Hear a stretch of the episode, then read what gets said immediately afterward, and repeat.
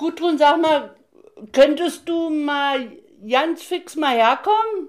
Ich habe hier zwei junge Frauen von Berlin, die fragen mich über die Mosis aus. Das ging ja so weit, dass sie dann äh, vom öffentlich-rechtlichen Fernsehen bezahlt äh, eine Reise nach Maputo machen konnten und sind dann zu dieser armen Mutter gegangen und haben der dann erzählt, dass ihr Sohn ermordet wurde und ihr ist aber mit übermittelt worden, dass sie aus Unfall gewesen ist und haben dann die Kamera voll raufgehalten. Es ist letztlich äh, eine unmoralische, unethische Haltung eines Journalisten, den äh, ich also vergleichen könnte mit diesem Spiegel-Redakteur. Und das war ja auch, als der MDR mir eine Unterlassungserklärung zuschickte. Ich finde es unverantwortlich. Ich finde es unverantwortlich, dass man in Dinge zeigt, also veröffentlicht, wo keine Hintergründe, keine beweisbaren Hintergründe vorhanden sind. Ja.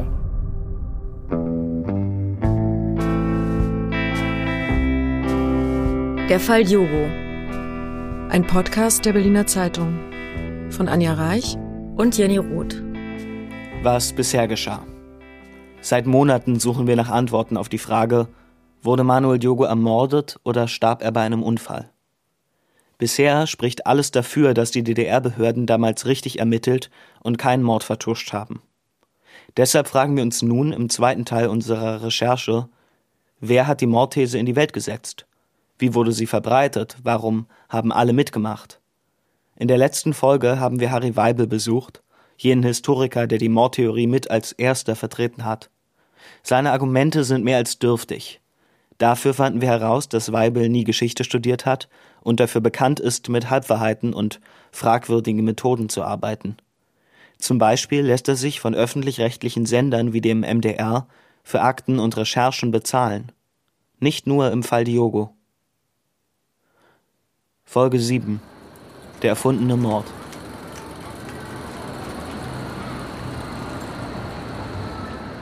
Wir sind auf dem Weg zu Ulrich van der Heiden. Der Mann, der uns im Sommer 2020 den Tipp gegeben hat und uns gesagt hat, es gibt einen Fall von Fake News. Nämlich zu einem Unfall eines Mosambikaners aus dem Jahr 1986. Van der Heiden nennt Harry Weibel Lügen-Harry und kämpft seit zwei Jahren darum, dass die Wahrheit im Fall Diogo ans Licht kommt. Alles auf die Maske ist ein Fahrstuhl. Ist das so? Der Fahrstuhl ist eh defekt. Wir müssen oh. dann raus. Dritte Etage, oder?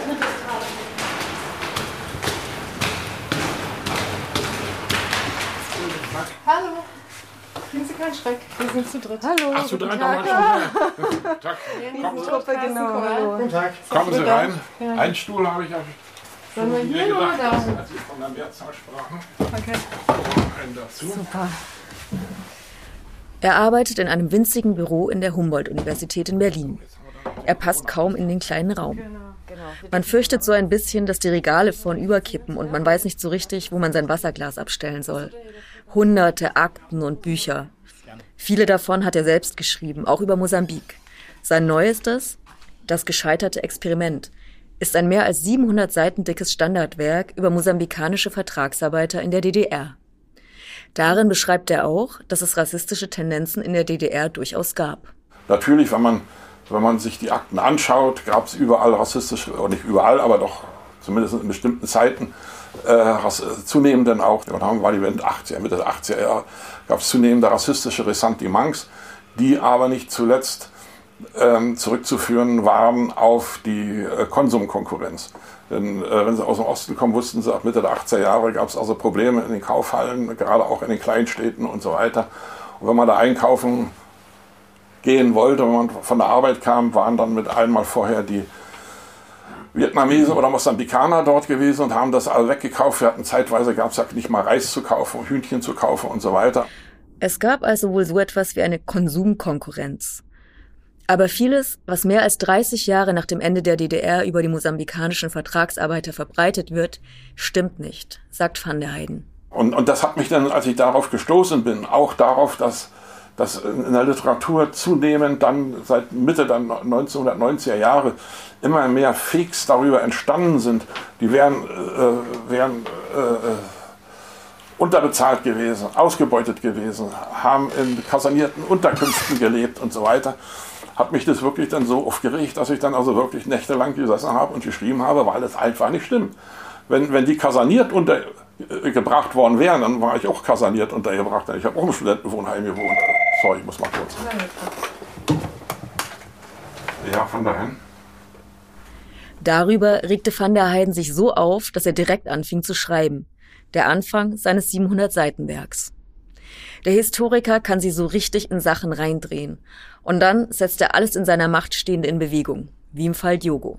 Auf dieses Thema jetzt äh, äh, fokussieren, sondern ich habe in der Tat schon den Fokus und den Spiegel, als die Sache damals bekannt wurde, damals. Äh, ja, vom Jahr etwa äh, 19, äh, darüber informiert, habe mit denen auch äh, gesprochen, also telefoniert bzw. korrespondiert, aber beide hatten kein Interesse daran. Ähm, was auch immer die Gründe, die Gründe gewesen sind. Verwundert ist der Historiker allerdings nicht. Auch nicht darüber, dass aus einem Unfall ein angeblicher Neonazi-Mord gemacht wird. Dass so Geschichte neu geschrieben wird. Dass verschiedene Player die Wahrheit ihrer Ideologie anpassen. Dem Zeitgeist. Weil sie so auf sich aufmerksam machen können und sogar Geld verdienen oder Prestige. 30. Juni 1986. Auf der Strecke zwischen Berlin und Dessau steigen Neonazis in einen Zug. In der DDR nahmen seit Mitte der 1980er Jahre die Probleme mit den Rechtsradikalen zu. Tausende gab es. Ein Beispiel für solche Mechanismen seien der Historiker Harry Weibel, aber auch der MDR und dessen Fernsehdokumentation von 2017. Rassistische Vorfälle in der DDR, Schatten auf der Völkerfreundschaft, in der es auch um den Fall Diogo geht.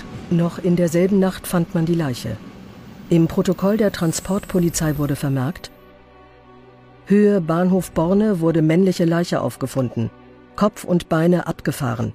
Es handelt sich um eine Person mit dunkler Hautfarbe. Van der Heiden hat sich schon vor Jahren eingehend mit dem Fall beschäftigt sämtliche Stasi-Akten gewälzt, die im weitesten Sinne mit Manuel Diogo zu tun haben.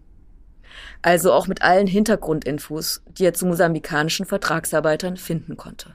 Und dann gab es immer auch in den Betrieben Vorkommnisse, die ein Herr Kollege Weibel immer als äh, Rassismus und rassistische Vorkommnisse bezeichnet. Wenn man sich aber die Akten anschaut und auch die zweite Seite noch nachliest, stellt man fest, dass es äh, vielfach eigentlich in den meisten Fällen, wenn da irgendwelche Probleme gewesen sind aus, äh, in den Betrieben, dass sich die jungen Mosambikaner, weil sie aus Kolonialgebiet kamen, sie kamen, waren die Portugiesen, sind ja gerade abgezogen, mussten sie die Drecksarbeit machen. Wenn sie aber nun gearbeitet haben an, der, an der Maschine im Betrieb, mussten sie wie jeder andere zum Feierabend auch den Arbeitsplatz sauber machen und die Halle ausfegen. Also alles das, was die anderen auch gemacht haben, die, die anderen äh, äh Lehrlinge.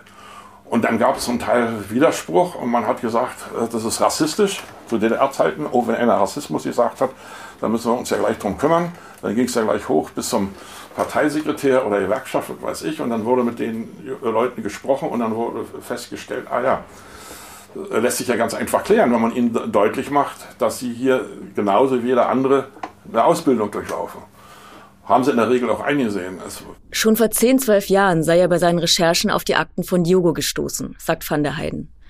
Für ihn stand immer fest, dass es ein Unfall war. Und er traute seinen Augen nicht, als er die MDR-Beiträge sah. Schon als der erste Film veröffentlicht wurde, protestierte er. Beschwerte sich schriftlich beim MDR, dass die Doku-Autoren Tom Fugmann und Christian Bergmann Tatsachenbehauptungen verbreiten, ohne Beweise. Van der Heiden vermutet, dass niemand so genau hinsieht, weil das Thema gut in der Öffentlichkeit ankommt. Janko Tietz, Redakteur beim Spiegel, hat einmal geschrieben, DDR-Stoffe und ihre Darsteller müssen heutzutage in ein bestimmtes Schema passen. Handelt die Erzählung von Diktatur, Schikanen und Repression, fließen Fördergelder. Weicht sie davon ab, stockt es. In dem Artikel ging es um Spielfilme, aber bei Dokumentationen ist es ähnlich. Van der Heiden sagt, Sowas wie DDR, Stasi, Neonazis, das lasse sich einfach gut verkaufen.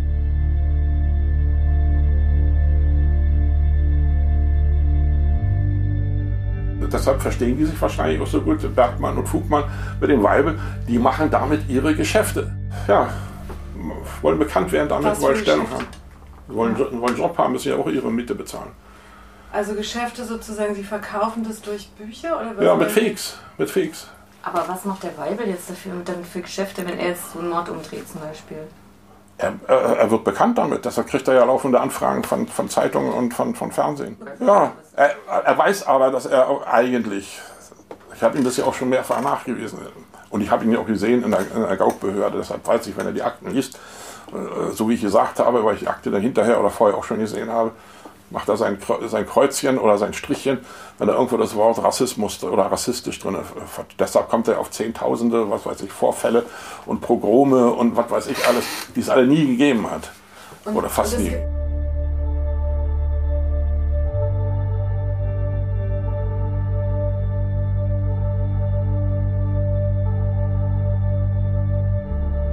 Harry Weibel ist, wie wir aus dem Interview mit ihm wissen, im Fall Diogo eine der wichtigsten Informationsquellen für den MDR gewesen. Van der Heiden wusste das auch, dachte aber, er könnte die Autoren überzeugen, dass sie falsch liegen, dass es gar keine Beweise für einen vertuschten Neonazi-Mord gibt, damit sie ihre Beiträge korrigieren. Einen von ihnen, Christian Bergmann, lud er sogar zu sich ins Büro an der Humboldt-Uni ein. Als ich angerufen habe äh, bei, beim MDR, als ich das Abend vorher gesehen habe, bin ich ja durch Zufall bei dem Bergmann gelandet. Und da hat ja, glaube ich, aufgrund dessen auch seine, seine Festanstellung da bekommen. Den habe ich gleich gefragt, ob er von der AfD bezahlt wird, dass er hier irgendwo äh, für die Wähler einwirbt, indem er so ein Zeug verbreitet. Und da wurde er ja ganz äh, äh, gesprächsbereit und ist ja dann auch hier zu mir ins Büro gekommen. Und wir haben ja dann über die ganze, über gesprochen, haben ja darüber gesprochen. Und da hat er ja, ja nur gelogen. Und dann hat, war ja, hatte ich ja den äh, Herrn Straßburg vom, vom ehemaligen Staatssekretariat mit dabei, habe ihn aber nicht vorgestellt, nur mit Namen, nicht über seine Funktion. Und als dann Bergmann anfing, da irgendwelche Sachen zu, zu reden, und dann wurde das von oben angewiesen und dann wurde das gemacht und so weiter äh, da habe ich gesagt, Entschuldigung, vergessen, ihn vorzustellen, seine Funktion.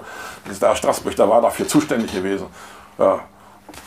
Da, da, wurde er ruhig. Und dann haben wir, habe ich ihm auch gezeigt, meine Akten, daraus hervorgeht, dass sie nicht, dass es also äh, äh, ein Unfall gewesen ist, ist, und er möge mir bitte seine Akten geben, äh, woraus hervor, woher er seine Vermutung oder seine Fakes hat.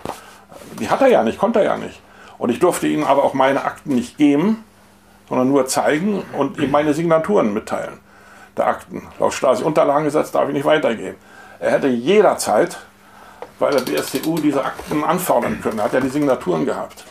Mir hat er gesagt, er wollte sie bestellen und ich habe erfahren, dass also diese Anfrage nie da angekommen äh, ist in, in, in der Gaukbehörde. Van der Heiden hatte damals also den Eindruck, dass die MDR-Autoren nie selbst Akten bestellt haben dass Harry Weibel das alles für sie erledigt hat. Und darüber ist er fassungslos. Wie über so vieles andere. Dass sie, statt erst einmal umfassend zu recherchieren, Statisten bestellt haben, die die angebliche Mordszene im Zug nachgespielt haben. Dass da nie der Konjunktiv verwendet wird, dass sie so tun, als gehe es um Tatsachenbehauptungen, als sei der Mord an Manuel Diogo bewiesen. Und schließlich, dass sie der alten Mutter von Manuel Diogo die Nachricht vom Mord überbracht haben. Das ging ja so weit, dass, dass sie dann äh, vom öffentlich-rechtlichen Fernsehen bezahlt äh, eine Reise nach Maputo machen konnten und sind dann äh, zu dieser armen Mutter gegangen und haben der dann erzählt, was, äh, dass ihr Sohn ermordet wurde und ihr ist aber mit übermittelt worden, dass sie aus ähm, Unfall gewesen ist und haben dann die Kamera voll raufgehalten. Wir zeigen der Mutter ein Foto ihres Sohnes, aufgenommen 1982 in der DDR und erzählen ihr, dass er vier Jahre später von einer Gruppe Neonazis getötet wurde.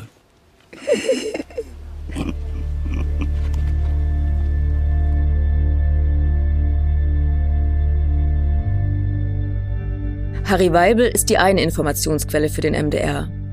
Eine zweite im Film ist der damalige mosambikanische Vertragsarbeiter Ibrahimo Alberto, der als Tatzeuge auftaucht, obwohl er damals gar nicht mit Manuel Diogo im Zug war. Da haben sie ihm die Körperteile von ihm nach unten gepackt, ganz langsam, immer weiter, der Seil immer nach unten. Wir haben es genau mit dem Kopf angefangen, bis alle zerstückt haben. Als ich hier mit dem Bergmann hier gesprochen habe und mich auch aufgeregt habe, dass der Ibrahimo, Alberto Ibrahimo da als Tatzeuge äh, hingestellt wird, hat er gesagt, das haben wir ja nicht gemacht. Wir haben ja nicht gesagt, dass er, dass er, dass er Zeuge gewesen ist.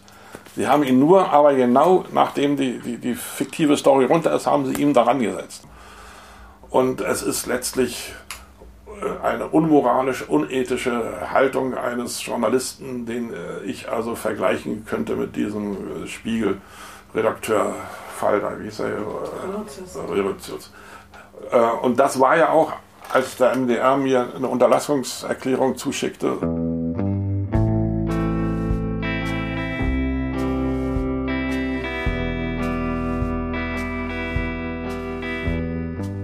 Mit dem Fall Relotius vergleicht auch Ralf Straßburg die MDR-Doku gern. Straßburg ist Co-Autor eines der Bücher von Van der Heyden. Er war in den 80er Jahren im DDR-Staatssekretariat für Arbeit und Löhne zuständig für die mosambikanischen Vertragsarbeiter. Also fahren wir wieder einmal los, aber nur ans andere Ende Berlins, Richtung Marzahn-Hellersdorf. Das Navi führt uns in eine Einfamilienhaussiedlung. Es ist Spätsommer. Wir sitzen im Garten unter einem Sonnenschirm. Straßburg ist ein kleiner, dünner Mann mit Brille. So, wir kennen uns schon. Der Herr hat alles gemacht, das müssen Sie sehen, wie sie, wie, wie sie hier von den Stuhl an den Tisch kommen. Er hat für uns alle Unterlagen, die er zum Fall noch finden konnte, ausgegraben. Und scheinbar kennt er Ibrahimo Alberto nicht nur aus dem Film oder durch dessen Buch, sondern hat ihn schon öfter persönlich getroffen. Ja. Haben Sie eigentlich den Alberto Ibrahimo mal direkt damit konfrontiert und ihm gesagt, das ist doch alles Quatsch? Ja, natürlich. Und was hat er da gesagt? So richtig reagiert hat er da auch nicht, weil ich ihn gefragt habe, woher weißt du denn das alles? Äh, er hat ja auch immer vom Botschafter erzählt, dass er das und äh, die in Karlshorst gesessen hätte, ist alles Quatsch. Ja? In Karlshorst saß keine Botschaft. Äh, in Karlshorst war die Vertretung des Ministeriums für Arbeit Mosambiks. Also die Vertretung äh, hat nichts mit der Botschaft zu tun. Ralf Straßburg kennt natürlich auch den MDR-Beitrag. Er ist ähnlich fassungslos wie Van der Heyden, mit dem zusammen er auch schon Bücher herausgegeben hat. Ich finde es unverantwortlich. Ich finde es unverantwortlich, dass man in Dinge zeigt, also veröffentlicht, äh, wo keine, keine Hintergründe, keine beweisbaren Hintergründe vorhanden sind. Ja. Dass man das dann so veröffentlicht, ohne beweisbare Hintergründe oder überhaupt ohne beweisbare äh, Situation. Ja. Was glauben Sie, warum die das gemacht haben? Das fragt man. Ich, das ich frage ich mich immer noch, warum man sowas machen kann. Ja. Ohne mal zu recherchieren, auch äh, tiefer zu recherchieren. Es gibt hier genug Leute. Äh, ab hier in Berlin, ich habe hier noch eine Reihe mosambikanischer Freunde, ja. äh, die das sagen, um Gottes Willen. Ja. Man kann doch einfach mal die befragen, die es betroffen hat und nicht einfach losmachen und irgendwas veröffentlichen, publizieren. Als Straßburg über Manuels Tod informiert wurde, damals 1986, saß er gerade in seinem Büro. Er bekam einen Fax von seinem Chef und einen Anruf. Es habe da einen Todesfall gegeben. Jemand sei auf den Gleisen gefunden worden. Was war denn Ihre Aufgabe? Mussten Sie denn irgendjemand darüber informieren oder wie sind Sie denn? Nein, äh, wir, äh, wenn mit den ausländischen Vertragsarbeitern was passiert ist, sind wir informiert worden. Mhm. Ja. Und wir haben dann äh, auch die mosambikanische Vertretung, nicht die Botschaft, es gab ja eine mosambikanische Vertretung des Ministeriums für Arbeit, die wurde dann von uns noch mit informiert. Und waren Sie das in dem Fall? Haben Sie die Mosambikaner informiert? Äh, ja, das weiß ich, dass wir sie angerufen haben und gefragt, ob sie auch schon die Informationen hatten, wobei die äh, dann es auch schon wussten, die Vertretung. Ja. Haben die irgendjemand Vorwürfe gemacht? Nee. Nee. Nee. Und war da. Die sind ja selbst davon ausgegangen, also so wie Sie informiert waren, auch davon ausgegangen, er hatte, hätte zu viel getrunken. So war die, der Standpunkt der damaligen Vertretung auch. Ja. Das war Selbstverschulden in dem Sinne, ja.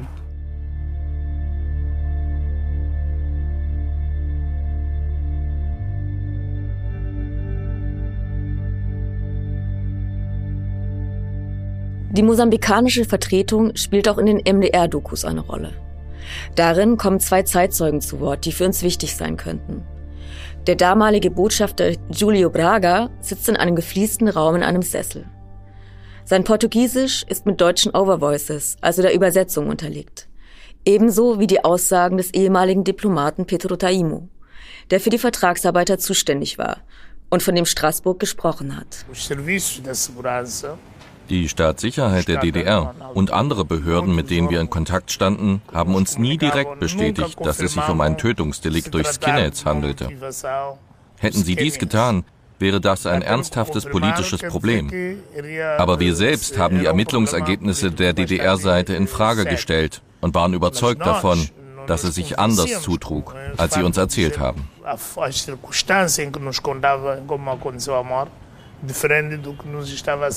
Im Gespräch mit dem MDR sagt Taimo also, die Staatssicherheit der DDR und die Behörden hätten nie bestätigt, dass es sich um ein Tötungsdelikt handelt. Allerdings habe er daran geglaubt. Aber warum? Was hatte er da für Informationen und von wem? Offenbar glaubt der Sender Ibrahimo Alberto, der berichtet haben soll, dass er die Informationen über die Todesumstände von Manuel in der mosambikanischen Botschaft in Ostberlin bekam. Das zumindest meldet uns der MDR. Und dann schreiben sie noch, Daraufhin kontaktieren wir Julio Braga, den ehemaligen mosambikanischen Botschafter in der DDR, welcher uns als Quelle dieser Information genannt worden war. Er erklärte sich zu einem Interview bereit. Im Interview erklärte er, dass hochrangige DDR-Offizielle ihn über das Tötungsverbrechen an Manuel Diogo informiert hätten. Der MDR begründet seine Morddarstellung also auch mit den Aussagen des Botschafters. Nur im Interview mit Braga fällt nicht einmal der Name Manuel Diogo. Braga spricht nur von einem Gerichtsprozess. Aber was für ein Gerichtsprozess? Der Fall wurde doch als Unfall zu den Akten gelegt. Neonazis töten brutal einen mosambikanischen Staatsbürger. Es kommt zum Prozess. Die Strafen fallen lächerlich gering aus. Ich glaube, einige wurden für zwei bis fünf Jahre verurteilt. Im Interview folgt allerdings noch eine Nachfrage des Autoren Christian Bergmann. Eine Suggestivfrage. Dass ja wohl nicht alle Täter bestraft wurden. Braga antwortet zustimmend. Rätselhaft, wenn man annimmt, dass es um Diogo geht. Denn da wurden ja nie Täter bestraft. Und weniger rätselhaft, wenn man weiß, was ein Jahr später in der kleinen ostdeutschen Stadt Stassfurt passierte. Damals wurde der mosambikanische Lehrling Carlos Conceição getötet. Es gab Verdächtige und einen Verurteilten. Und es klingt, als spreche der ehemalige mosambikanische Botschafter im MDR-Interview gar nicht über den Fall Diogo, sondern über den Fall Conceição. Und wir fragen uns, handelt es sich um eine Verwechslung oder um absichtliche Manipulation?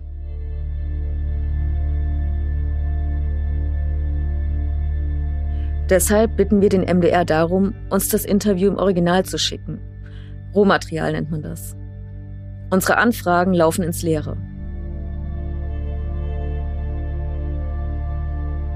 Also versuchen wir es nochmal bei Stefan Ehlert, unserem Mann in Mosambik. Er soll den Kontakt zum Ex-Botschafter aufnehmen. Aber auch Ehlert kommt nicht sehr weit. Der Botschafter, ähm, das wir noch mal kurz sagen, der ähm, hat ja dem MDR ein Interview gegeben. Er nimmt aber nicht einmal, er benutzt nicht einmal den Namen Manuel Diogo und die Details sprechen eher dafür, dass er über einen Fall spricht, der ein Jahr später in Stassfurt passiert ist. Und äh, deswegen wollten wir ihn unbedingt sprechen, ähm, um ihn nochmal zu fragen, ob das sein kann, dass er da irgendwie was verwechselt hat ähm, oder zum anderen Fall befragt wurde. Ähm, und erzähl mal, da hast, bist du zum Ministerium gegangen oder wo bist du da hingegangen, ähm, um den Braga zu finden? Ja, das, äh, das ist natürlich eine offizielle Person gewesen, inzwischen ja ähm, pensioniert. Aber da bin ich zum, zur Medienbehörde gegangen und die Medienbehörde hat gesagt, ach kein Problem, im äh, Außenministerium werden auch die Pensionäre geführt. Gehen Sie mal in seine frühere Abteilung, da wird es bestimmt jemanden geben, der ihn kennt. Also das ist hier nicht so, dass man dann eine Pressestelle anruft, da steht auch gar keine Telefonnummer im Netz und überhaupt ist da auch kein Kontakt im Netz. Äh, beziehungsweise den habe ich sogar angeschrieben, aber es kam nie eine Antwort. Dann bin ich ins Ministerium gefahren und einfach durch den Scanner gegangen, auch schon mit Corona-Maske. Im zweiten Stock in der Europaabteilung habe ich dann jemanden gefunden, der sagte, er kennt jemanden, der Herrn Brager kennt. Und er sei aber schon wieder weg und äh, ich solle doch am nächsten Tag wiederkommen. Und äh, das habe ich dann gemacht und mit diesem Herrn äh, José auch gesprochen. Der äh, sagte, ja, jeden Morgen um 10 kommt jemand, der mit Braga im Kontakt steht und ähm, er werde mit diesem Mann sprechen und er werde versuchen, den Kontakt herzustellen und ich solle ihm mal eine Woche Zeit geben. Das habe ich dann gemacht, bin nach einer Woche wieder hin, hab, hatte auch die Handynummer, wir haben auch schon telefoniert seitdem, aber es gibt eine ziemlich deutliche Ansage, äh, dass also kein Interesse besteht, äh, mit mir zu reden und dass der Botschafter AD auch gar nicht in Maputo sei, sondern weit weg wohne. Ich glaube, in Yambane wurde genannt. Das ist eine ganz schöne Wegstrecke. Es gäbe auch mehrere Handys und keine Nummer habe Erfolg gehabt. Ich habe keine dieser Nummern bekommen. Das ist auch unüblich. Man gibt seine eigene Nummer an und dann kann der Botschafter AD, wenn er Lust hat, mich anrufen, aber offenbar hat er keine Lust. Äh, was ich äh, nicht gemacht habe, praktisch nie mache, äh, ich habe da nicht in irgendeiner Weise Mittel in Aussicht gestellt nach dem Motto, wenn mir jemand diesen Botschafter vermitteln kann, dann bezahle ich. Das mache ich prinzipiell nicht. Ähm, ich arbeite auch für die ARD und äh, also öffentlich-rechtliches Programm und wir bezahlen unsere Interviewpartner nicht. Naja, da haben wir andere Erfahrungen gemacht. Der MDR gehört ja auch zur ARD und der hat den Historiker Harry Weibel erwiesenermaßen bezahlt. Wir sind ehrlich gesagt etwas verwirrt über Weibel, über den verschwundenen Botschafter. Vor allem aber über diese große öffentlich-rechtliche Medienanstalt, die Szenen mit Statisten nachstellt einer Mutter in Mosambik die Nachricht über den Mord ihres Sohnes überbringt, ohne Beweise dafür zu haben und gleichzeitig darauf besteht, mit redlichen journalistischen Mitteln gearbeitet zu haben. Manchmal zweifeln wir auch an uns selbst und fragen uns, warum wir eigentlich die Einzigen sind, die sich die Fragen stellen.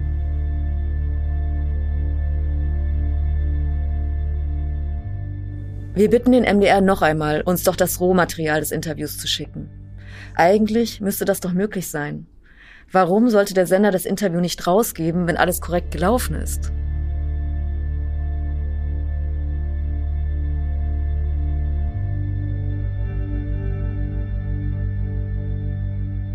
Wir schreiben wieder eine Mail, bitten um Antworten, warten und warten. Dafür passiert etwas anderes, worauf wir auch schon lange warten. Die Staatsanwaltschaft Potsdam hat endlich ihre Befragungen zum Fall Diogo abgeschlossen. Mail von der Staatsanwaltschaft, 12. März 2021. Auf Ihre Anfrage zu dem im Betreff bezeichneten Vorgang teile ich Ihnen mit, dass die Staatsanwaltschaft Potsdam von der Aufnahme strafrechtlicher Ermittlungen abgesehen hat. Im Zuge der intensiven Prüfungen sind auch die Todesermittlungsakte aus dem Jahr 1986 und die bei der Bundesbeauftragten für die Unterlagen des Staatssicherheitsdienstes der ehemaligen Deutschen Demokratischen Republik vorhandenen Unterlagen eingesehen und überprüft worden. Danach ergeben sich weder Anhaltspunkte für ein Tötungsdelikt noch für Manipulationen. Überdies ist sämtlichen hier bekannt gewordenen Hinweisen insbesondere durch Befragung von Auskunftspersonen nachgegangen worden im Ergebnis ist nicht von einer todesursächlichen Fremdeinwirkung auszugehen, weshalb der Staatsanwaltschaft die Aufnahme von Ermittlungen verwehrt ist. Das ist natürlich echte Amtssprache. Aber am Ende genau das, was wir auch herausgefunden haben. Es gibt keine Anhaltspunkte für Mord oder für irgendwelche Manipulationen der DDR-Behörden an der Todesursache. Das bestätigt uns in unserer Arbeit, unseren Recherchen. Allerdings haben wir immer mehr offene Fragen an Andrea Jolige zum Beispiel, die linken Politikerin, die den Fall mit ihrer kleinen Anfrage im Landtag überhaupt ins Rollen gebracht hat. Noch im Juni 2020 twitterte sie, dass Manuel Diogo von Neonazis bestialisch ermordet worden sei und dass die DDR-Behörden vertuschten. Für sie war der Mord also Tatsache und keine Möglichkeit. Wir schreiben auch noch einmal Mails an all die anderen, die die Mordtheorie vertreten haben. An Ibrahimo Alberto, den ehemaligen Vertragsarbeiter, an die Buchautoren und an Benjamin Stamer, den jungen Aktivisten aus Bad Belzig. Die längste Mail allerdings geht an den MDR. Nach dem Fall Relotius beim Spiegel, nach der gefälschten NDR-Doku Love Mobil, wie rechtfertigt der Sender seine Morddarstellung? Und wie, dass er mit einem zweifelhaften Historiker zusammenarbeitet und ihm auch noch Geld dafür bezahlt? In der nächsten Folge, als wäre nichts geschehen oder der MDR hat eine Bitte.